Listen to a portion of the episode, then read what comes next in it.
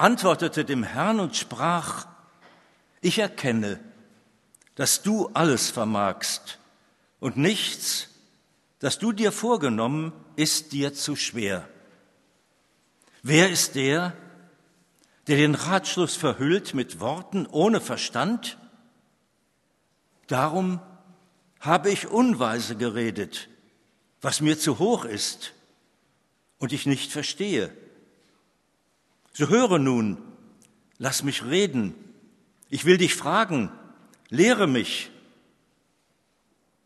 Ich hatte von dir nur vom Hörensagen vernommen, aber nun hat mein Auge dich gesehen. Darum spreche ich mich schuldig und tue Buße in Staub und Asche. Gnade sei mit euch und Friede von dem, der da ist und der da war und der da kommt. Amen. Ja, schön, dass Sie so zahlreich nach diesen vielen Festgottesdiensten heute hier anwesend sind. Ich freue mich auch, dass ich einmal wieder bei Ihnen sein kann. Mit Heiligabend haben wir den Höhepunkt der Advents- und Weihnachtszeit inzwischen hinter uns gelassen einer Zeit mit vielen Lichtern, Erwartungen, oft vollgepackt mit Terminen und Vorbereitungen und der Vorfreude auf die Gemeinschaft mit Familie und Freunden. Es ist aber auch eine Zeit, in der die Menschen empfindlicher sind. Die Einsamkeit kann gerade in dem Trubel oft übermächtig werden. Eine Zeit, in der wir stärker spüren, was uns fehlt und was uns belastet. Und in der uns oft schmerzlicher bewusst wird, wer nicht mehr mit uns in der Kirchenbank sitzt und nicht mehr mit uns Geschenke auspacken wird. Es ist nicht alles nur Licht und leicht zu Weihnachten, nein, auch das Dunkel tritt oft stärker hervor. Von Licht und Dunkel erzählt auch die Geschichte von Hiob, aus der der Predigtext stammt. Bevor wir zu dem, den Versen kommen, will ich die Geschichte zur Erinnerung zusammenfassen. Das gleichnamige alttestamentliche Buch beschreibt Hiob als einen rechtschaffenen, aufrichtigen und gottesfürchtigen Mann mit einem untadeligen Lebenswandel. Er will alles gut und recht machen. Doch dann trifft ihn ein Schlag nach dem anderen. Zuerst wird sein ganzes Vermögen geraubt, dann sterben seine Kinder alle auf einmal bei einem schrecklichen Unglück und schlussendlich wird er schwer krank. So sitzt Hiob in Staub und Asche auf den Trümmern seines Lebens. Und trotzdem kann er sein schweres Schicksal noch aus Gottes Hand nehmen und sagen, haben wir Gutes empfangen von Gott und sollten das Böse nicht auch annehmen?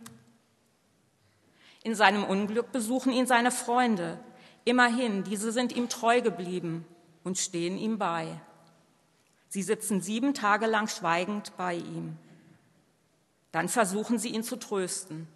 Jeder erklärt Hiob sein Leid auf seine Weise. Sie halten sein Leiden für eine Strafe. Irgendetwas muss er falsch gemacht haben. Diese Schlussfolgerung ist nichts Ungewöhnliches. Leid und Unglück wurden zu Hiobs Zeiten als Folge eigener Schuld verstanden. Diese Sichtweise wurde von Generation zu Generation weitergegeben. Hiob jedoch will davon nichts wissen. Er ist doch unschuldig. Warum sehen Sie das nicht ein? Je mehr die Freunde Hiob davon überzeugen wollen, dass er etwas falsch gemacht haben muss, desto energischer weist er das von sich. Er beginnt zu hadern. Er ist wütend, zornig, verwünscht den Tag seiner Geburt und zieht Gott zur Rechenschaft. Wer von uns würde in so einer Situation Gott nicht anklagen und vor allen Dingen eine Antwort erwarten? Eine Antwort auf das Warum. Warum geschieht gerade mir so ein Unglück, wo ich doch so ein schuldloses Leben führe? Warum gibt es überhaupt so viel Leid auf der Welt? Warum greifst du Gott nicht ein? Du könntest es doch. Hiob steckt in einer tiefen Lebenskrise. Seine Gedanken kreisen immer wieder um sein Schicksal. Doch eine Antwort findet er nicht und schon gar keinen Sinn. Ja, und das Vertrauen auf Gott, die schwindet auch langsam. Kennen Sie den Begriff Tunnelblick? Hiobs Reaktion hat mich daran erinnern, erinnert. Bei dem Tunnelblick handelt es sich um ein eingeschränktes Sehen, bei dem wir nur Objekte wahrnehmen, die sich unmittelbar im Zentrum unseres Gesichtsfelds befinden. Ja, so wie bei einer Fahrt durch einen Tunnel, bei der die Seitenbereiche im Dunkeln liegen und nur das Tunnelende als helle Fläche sichtbar ist.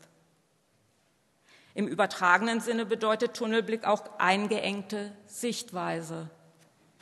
Wie heißt es so schön, man sieht nur das, was man sehen will oder nur das, was man aus seiner eingeprägten Erfahrung, Geschichte und seinem Wissen heraus sehen und verstehen kann. Hiob sieht immer wieder sein fehlerloses Leben an und kann nicht begreifen, warum er so leiden muss. Warum greift die Regel von schuld, schuldfreiem Leben gleich glückliches Leben bei ihm nicht? Im Gegenteil, ihm fallen genügend Beispiele ein, wo schlechte Menschen gesund und fröhlich bis ins hohe Alter leben. Es scheint schon so weit, dass Hiob nicht einmal mehr das Licht am Ende des Tunnels sehen kann, um in dem Bild zu bleiben. Und was macht Gott? Anstatt Hiobs Fragen nach seinem Unglück zu beantworten, stellt Gott ihm seine eigenen Fragen. Er fordert Hiob heraus. Belehre du mich, wenn du kannst. Wer mich zurecht weiß, sollte selber Antworten geben können, lauten frei übersetzt seine Worte. Der sollte Antworten geben können darauf, wie die Welt, die Natur und das Weltall funktionieren kann Hiob das? Gott entwirft mit lebhaften Worten ein Bild von der Welt, so groß und bunt, wie er sie geschaffen hat, zum Besten der Menschen, aber auch mit Bedrohungen, mit Unglück, das dem Menschen Angst macht. Er versucht, Hiob seine, seine, die göttliche Erfahrungswelt vor Augen zu führen die über das, was Hiob erlebt und kennt, weit hinausgeht. Eine Welt voller Geheimnisse, die der menschlichen Wahrnehmung verborgen sind. Eine Welt, die sich der menschlichen Logik entzieht. Und Hiob gibt zu, und hier sind wir mitten in unserem Predigtext. Nun weiß ich, dass du, Gott, alles kannst ja, ich habe in Unkenntnis über Dinge geurteilt, die zu wunderbar für mich sind, ohne mir darüber im Klaren zu sein. Bisher kannte ich dich nur vom Hören sagen, doch jetzt habe ich dich mit eigenen Augen gesehen. Endlich versteht Hiob, dass es nicht darum geht, Gottes Wege um jeden Preis ergründen und erklären zu wollen. Er erkennt, dass sein kleines Leben und selbst sein großes Unglück nicht der Maßstab sein können, an dem sich Gottes Macht und Gerechtigkeit messen, ja überhaupt messen müssen. Nein, es geht um etwas anderes.